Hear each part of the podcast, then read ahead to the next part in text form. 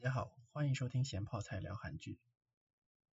那么有一段时间没有更新了，今天呢，我们来讲讲《文森佐》这部剧。《文森佐》这部剧啊，其实还是不错的。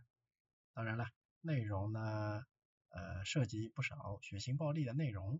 如果不太能接受这部分内容的朋友呢，可能就还是不要看了。具体的剧情呢，就不详细讲了，因为我也不记得了，追了很久。啊，中间停追了，然后呢再补追，所以细节上呢是记得不太清楚。那先说说这部剧的缺点吧。网上呢对这部剧的口碑啊，其实呢我如果没记错的话呢是不太好，我也没有去看具体是为什么，因为聚焦的点好像和我感觉的不太一样。我是觉得这部剧吧。剧情节奏的控制上啊不是太好，具体呢也不是太好解释，就是有些地方热血，但是呢有些地方就显得太慢了。但是你说那些慢的地方能不能去掉呢？又好像不能去掉，也算是把感情线和比如说阴谋诡计啊、打斗线揉巴在一起的一个难点吧。毕竟不是美剧啊，不能说刚打完就亲嘴儿，亲完嘴儿就滚床单啊。当然，这样的韩剧现在也不是没有，但是呢，这部剧的感情线还是比较传统的那种啊，就是不说穿，磨磨唧唧，总算是表白了，磨磨唧唧，总算是亲嘴了。然后呢，到最后一集也没有睡在一起的那种传统韩式爱情。当然，这种磨磨唧唧的爱情啊，和那种说半小时来要你命就不会等到三十一分钟的那种紧张的打打杀杀剧情呢，还是不太容易揉巴到一起。但是吧，我总觉得这部剧的前半部分和后半部分的编导的思路好像不太一样，不知道中间是不是换过了编导啊？为什么这么说呢？不知道大家有没有看过那种剧，就是剧里面那个角色都看上去是狠角色，然后呢人送外号也是狠外号，然后呢打人也很利落，但就是不下狠手，就有点像迪士尼里面动画片的大反派里面的那种感觉，前半部。就是文森佐的前半部就给我一种，似乎给男主灌了个很凶狠的背景，但是又似乎不会做出很过分的事情。啊，我记得很多电影和美剧呢也都是这样的，多少呢可能也是为了分级啊，就是降低这个暴力成分的这种感觉。但是文森佐的后半部啊，尤其是最后。哎呀，那可以说是放飞自我啊，各种下狠手，你能想得到的，你想不到的都有啊，血腥暴力的可以说是不行了。不知道连着看的话会不会有我这种感觉啊？还有一个不足的地方呢，就是我们的这个宋仲基宋大帅哥的表情啊，这部剧里面稍微有点儿怎么说呢？很多时候展现出来的那种呆萌感啊，有点用力过度了。还有就是我们的大反派，可以感觉到他想表现出一种超级变态和伪装成人畜无害的那种反差，但是呢，只能说没有表现出来啊，变态感稍微还是弱了一点。然后呢，人畜无害感呢又显得有点假。总之啊，不要。细究这两个人的表演，大概看看剧情还是可以的。那么接下来讲讲好的地方。首先呢，就是和最近的韩剧一样啊，剧情变化节奏很快，而且呢，好人打坏人的那种爽快感，坏人打好人的那种无力感，这种控制上还算是不错。那么说到这一点上面，剧情如果不说呢，也就实在是没法说了。首先呢，就是我们的主角，也就是剧名文森佐啊，这个是一个意大利名。这个人是谁呢？这个人是个意大利黑帮的律师啊，你没有听错，这次呢一竿子就打到了意大利去了。不知道是不是意大利实景拍摄的，但我觉得里面几个外国小哥啊，应该是意大利人。一来呢是长得帅，二来呢人家的那个意大利语啊，和宋仲基讲的那个意大利语啊，那个语速实在是。就好像我现在说话的这个语速和我是中国人这种语速的差别。当然了，我也是不懂意大利语的，不知道宋仲基的那个意大利语，意大利人听起来是不是我是中国人这样的调调？单单从语速上讲啊，这个多少差异呢，还是有点大。虽然宋仲基一直很努力的表现出那种怎么说啊，就是。稳坐钓鱼台啊，闲情雅致啊，慢条斯理，然后说意大利语。但是呢，还是可以感觉到，哎呀，大哥啊，您这二手意大利语是现学的吧？就您这语速，黑帮能让你给他们打官司吗？当然了，黑帮背景只是告诉大家，一个男主的这个背景是能打。而且呢，人狠，而且是杀人不眨眼的那种狠。当然了，为了防止观众觉得只是这么一说啊，显得我们这个一脸呆萌的宋仲基不够狠，多少呢还是加了很多戏的。比如说一开局啊，他就是去别人的庄园和别人谈判啊，结果当然是没谈拢。他呢话也不多，直接一把火把整个庄园就给点了。我说的这个整个庄园啊，是真的是整个庄园啊，不是说只是点了一栋房子啥的。他是去找了一台农药喷洒的飞机啊，把庄园整个呢都撒了个遍，撒了这种可燃液体吧。然后呢，悠然的开车离开的时候，把打火机这么一丢啊，也就是说连地带房子，包括人，统统都 B B Q 了。就是这么狠，到了最后呢，导编导可能怕大家忘了他的人设啊，又给大家讲了一个故事，就是他曾经两年连续虐待一个抢劫了他爸妈的抢劫犯，而且呢还是不给自杀啊，重伤了以后找最好的医院给你治，治完了继续来的那种。总之呢，就是要打造一个变态杀人大魔头的这么一个形象。可惜啊，我们的宋仲基长得太一脸正气了，一点都显不出来。那么这个剧是讲意大利的事情吗？当然不是啦。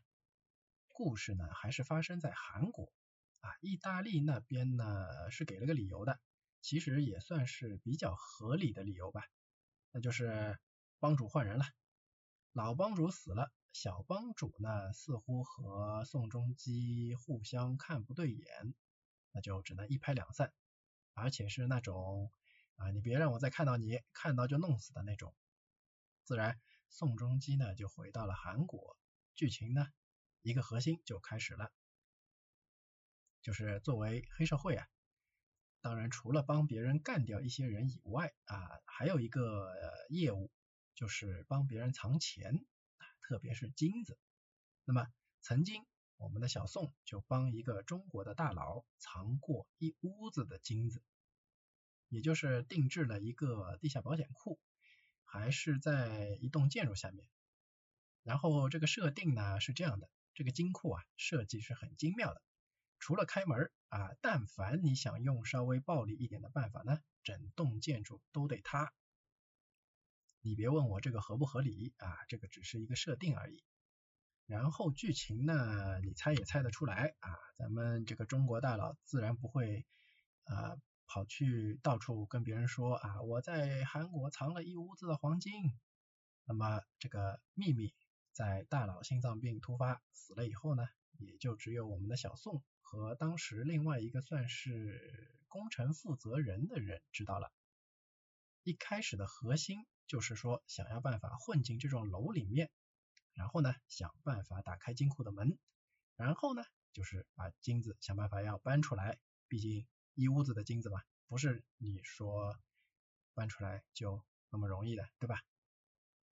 但是呢，这栋楼啊，它又关联到了一个大企业的拆迁，也就是有那么一个大企业，他想拆了这幢楼啊，造高级大楼，当然拆迁费是没有的，来赶人的呢，也都是黑帽黑衣黑口罩的黑社会。然而这栋楼另一个不寻常的地方呢，就是这栋楼其实是一个奇葩聚集地。你可以理解为像周星驰功夫里面那个包租婆的那栋楼啊，个个都是武艺高强的江湖人士。当然了，里面也有些个逗逼的设定，比如说有一个只是街舞之王啊，然后就说他很会打架了。但是呢，有个大叔他是认真的，现在呢在楼里是个裁缝，但是裁缝的剪刀你懂的。要是这个人曾经啊拿刀扎人就跟插葱一样熟练的话，那战斗力，对吧？算是这里面武力值最高的一个了吧？毕竟是带兵器的。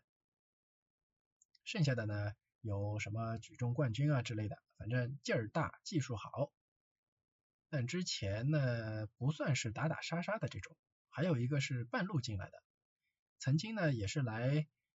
赶这栋楼人的黑社会，然后呢决定从良的这么一个逗逼卷毛，然后还有两个和尚啊，在这幢楼的最底层开了一个寺庙，总之就是很奇葩。小宋之所以能混进去呢，当然也是走的老本行啊，这里的老本行说的当然不是黑社会，而是律师。是的，他打算在这里呢。假装开一个律师事务所，虽然他是个黑社会的律师啊，应该很有钱，但是呢，也不足够买下这栋楼，是吧？当然，呃，现在遇到的这种抵抗强拆的这么一出啊，自然是不能让大公司来把这栋楼给拆了，不然他的金子，或者说他想要的那个金子就拿不到了。然后呢？故事线就转移到了和大企业的斗争上面去。当然了，我们这个大企业也是很有戏的。首先呢，就是会长啊，一看就是个只会发飙的 Hello Kitty，一看就是没啥能力。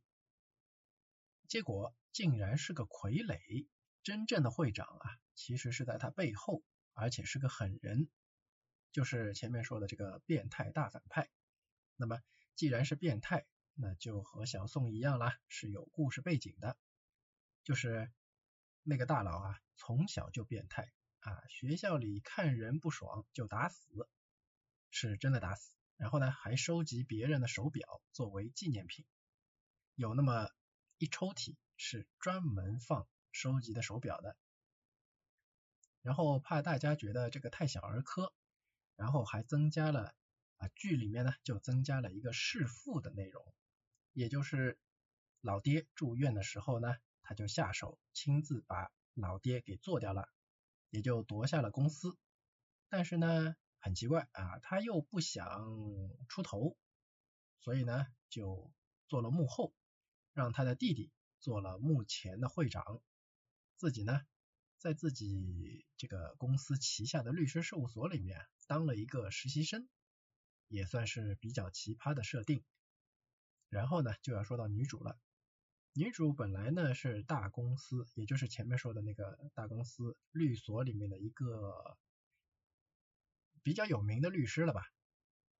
虽然不至于说下狠手杀人什么的，但是正大光明打官司这方面还是很能钻漏洞啊，颠倒黑白为主。总之就是业务能力很强吧。但是呢，女主的老爹却在小宋的那幢楼里开了个律师事务所，专和大公司杠。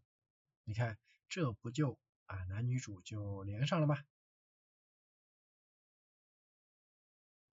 这部剧里面还有一个让我一直很出戏的人呢，就是金汝珍啊，不认识的呢可以去搜一下，黄金的金，三点水，一个女的汝。真假的真，他呢也算是韩剧里面的老演员了，但是一直都是演一些命不太好的人，或者是演好人，总之就是他本来就长得一脸好人相，但是在这部剧里面，他演一个目无王法啊，心狠手辣，杀人不眨眼的坏女人，但是她的长相呢就太好人了，所以呢她的戏份啊总是让我很跳戏啊，代入不进去。这个女人在剧里的设定有多狠呢？我们看一下啊，那就是说，就是找那种关键证人啊，吃饭塞钱，给好处。当然了，如果你不肯收的话，那出门立刻马上就会被大卡车撞死的那种。总之就是心狠手辣。然后整个故事线呢，自然先从拆迁引到了大公司，然后呢。从大公司引到了女主老爸的官司，这个官司呢，其实是和这个大公司旗下的一个药厂啊，打算搞毒品出口的那么一个药厂。然后，当然你面子上你总得做点药物实验啊，什么东西。然后做药物实验的时候呢，还把人给弄死了。那么女主的老爹呢，就是打这个官司的。一开始啊，总以为这部剧吧，是不是那种。律政片，也就是不管怎么说，都是还是要去法庭上相互喷口水、搞脑子的剧啊。然而并没有，几乎就没啥法庭的事儿啊，大多数都是下黑手。比如说大公司下黑手，就搞死了女主的老爸，女主呢自然就继承了老爸的遗愿啊，来和老东家刚。然后男主呢？狠话不多，直接就把药厂给点了。那这种互刚呢，自然就会越来越凶。你可能会说啊，这公检法是不是都被大企业给收买了呢？bingo，那你就猜对了。基本上啊，都是下班一起吃饭，就差叫会长爸爸的那种。再正直的人啊，也就是你的支付方式不对而已。有的人呢是要钱，有的人呢是在乎地位。总之，大企业呢他都能搞定，自然公检法啊政府机关都是大企业这边的人。那你可能要问了，那小宋还玩个锤子啊？那这里你就不要忘了啊，小宋是什么来头啊？黑社会，黑社会日常经营项目里面，这不是就有胁迫这一项吗？比起钱和地位，那是不是命更重要一点呢？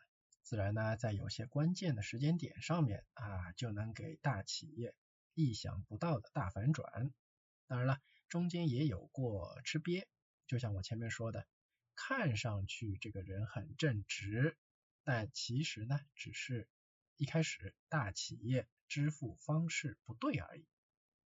但是呢，小宋却误以为对方真的是一身正气啊。结果自然就是在某些关键的情节上面就没能扳倒变态大 boss，然后呢，剧情自然就是幕后大 boss 被逼啊上到前台，然后 boss 的傀儡弟弟不甘心被变态老哥总是当傻子以及出气筒，想和手下一个怂包啊密谋想干死老哥，结果还没干成，最后呢和小宋联手，当然了。最终这个弟弟呢也没落个好下场。我想说就是这个弟弟确实是一个挺可悲的角色。他虽然很多时候啊他看上去飞扬跋扈啊，但是那都是因为他知道自己是个傀儡，自己其实屁事情都决定不了啊，那当然只能对吧，在人前耍耍威风，直到最后鼓起勇气和自己老哥硬刚。可以看得出啊，他只是想当一个老板，然后呢，踏踏实实工作，能力有限呢，也虚心学习。可惜啊，身边都是些不正常的人，他胆子又小，自然呢也就下不去狠心和他哥哥一样变态做事儿。他这个人在剧中啊，总是唯唯诺诺的啊，没什么存在感，总给人做不成大事的这种感觉。但是其实啊，他只是一个普通人而已，一个只想当普通人的这么一个人，不想着投机取巧啊，只想着踏踏实实的，或者说啊别人眼中的傻干，就好像最后给他哥哥下的套一样。他说他发现哥哥有一天给了他一个手表，一想呢哥哥就不是这么好心的人，然后就拆开了手表，发现里面啊其实呢是装了追踪器的，而且啊这个还是问了专业人士以后才知道的。然后呢就打算用同样的方法对付他老哥，但又不知道老哥哪天戴哪块手表，那就只能踏踏实实的每块手表里都给他装上了。可惜呀，这么一个可怜的人，最后呢还是死在了自己哥哥的手里。他呢是天生胆小，他运营公司的话呢，估计公司呢也搞不大，但是啊肯定不会去搞什么国际贩毒啊之类的这种所谓的大事业。总之就是这个角色还是很悲情的。其他内容的话呢，大家可以去看剧啊。要是觉得节奏有点慢的话呢，就可以快进着看，其实还是蛮好看的。那么这里说说结局吧。除了可怜的这个大 boss 的弟弟最后死了呢，我觉得是有点可惜以外啊，好人最后都没有死，坏人呢最后都惨死。这里呢就是我前面讲的这个血腥的场面了。江湖有条规矩，就是。不要去动别人的家人，然后呢，还有一条就是说啊，这个威胁只有在你没有干的时候，那才是威胁，没有谁是先去干死别人的父母，然后再来威胁的，你说是吧？但是变态呢，可能这个思维方式啊，就是和普通人不太一样，到了后半段剧情的时候啊，就直接干死了小宋的老妈。那你说小宋能忍吗？小宋当天啊下午打算去医院看自己的母亲，然后发现自己的老妈竟然被杀了，当晚就手刃了凶手。当然，公司老板是不会亲自下场的嘛，对吧？小宋也知道，所以呢找到了杀人凶手以后啊，先是问幕后是谁。这个人狠话不多的人设啊，就在这里体现了。只是问和夹断手指两件事情。那么就算是杀人犯，你说是吧？但凡不是特种兵，哪挨过这种酷刑啊？几根指头下去，那就招了。小宋呢，也没有当场杀了他啊，带他独闯 BOSS 老家。BOSS 那边正在庆祝。然后呢，小宋就当面啊枪毙了这个只剩半条命的杀手。就算是变态，也没有见过别人这个杀到自己家里来，对吧？而且呢，知道自己是杀了别人老妈的，别人手里有枪啊，吓得以为见不到明天的太阳了。结果小宋没有杀他，主要呢，可能还是激起了小宋心里的一些。变态情绪啊，说要让大 boss 受煎熬，但是来都来了，大过年的是吧？那就打掉你一只耳朵吧。那对于大 boss 来说呢，也是相当的刺激了。当然，自此也算是到了不计后果要干死小宋的这个地步了。那么我们讲讲最最最最最后，这个跟反派走的比较近的。有那么一个，就是前面说的给小宋吃过鳖的这么一个检察官，然后呢，在小宋多次给机会的情况下呢，依然觉得啊对方不会把自己怎么样，然后他就在自己升迁当晚和同事庆祝的时候，被小宋从楼上扔了下去，来了个汽车顶棚死。然后呢，另外一个原来是这个就是大企业旗下律师事务所管事儿的这么一个人，后来呢各种骚操作，当上了地方检察总长吧，总之是个大官啊。这么一个人呢，被小宋啊这个挑拨离间、反间计啊，然后就让大 boss 派出的两个这种莫名其妙的人在检察院门口，在记者围绕着的时候，又是捅肚子又是抹脖子，就给干掉了。然后呢，就是刚才说的这个一脸好人相却心狠手辣的女人了，被小宋啊来了个点天灯。具体怎么个点法呢？其实也是挺有创意的，就是啊，先在地上放一块大木板，然后呢，木板上钉一个太师椅，然后让他坐上去，然后呢，要把他的脚啊钉在木板上，就是钉在下面的这个木板上，让他抬不起脚，走不掉。对方以为小宋只是来虐待自己的时候呢，小宋就打开了。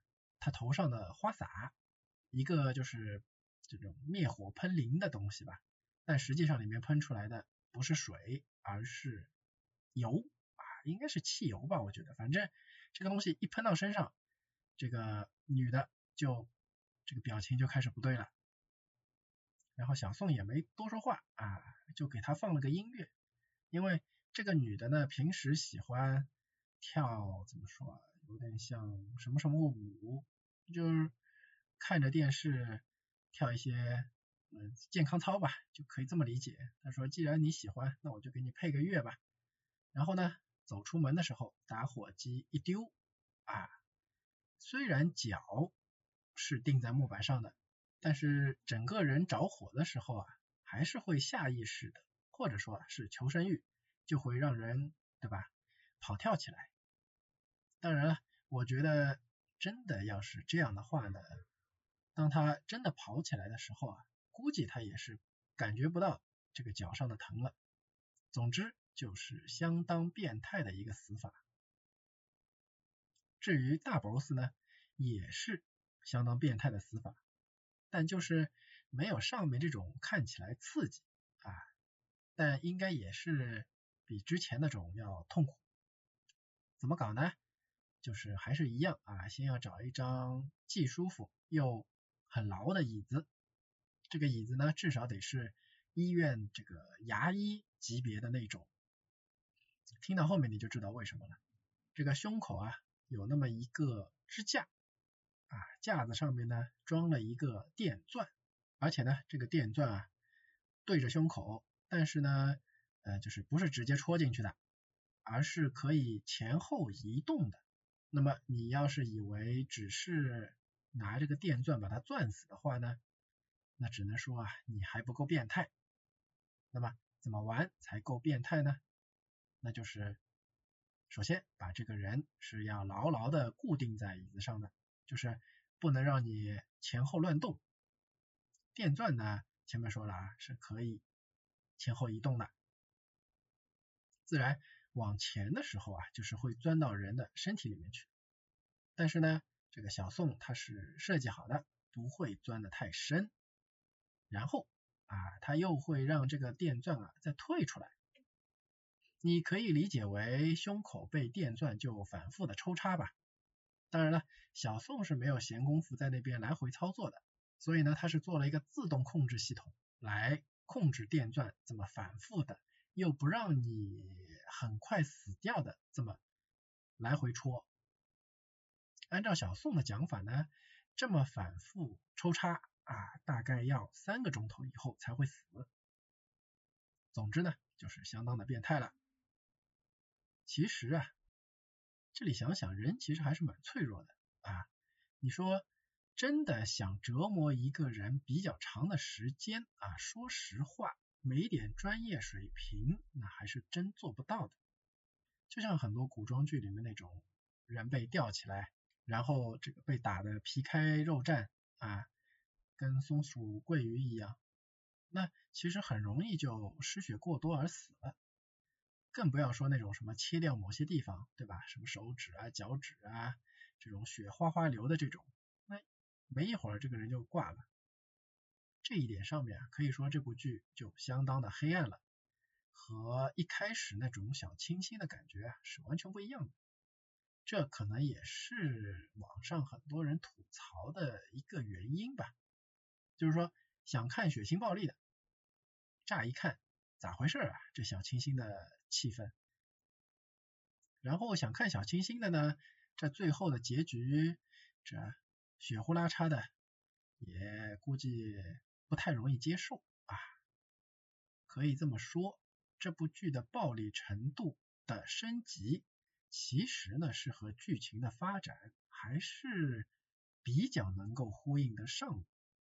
从恐吓威胁到这个下绊子下套子，然后呢到动刀动枪，最后升级为变态虐待，只能说最后看到这个三个反派惨死的样子。真的是感觉人间有正气啊，窗外的阳光都变得更灿烂了呢。那么关于这部剧啊，也说了不少了。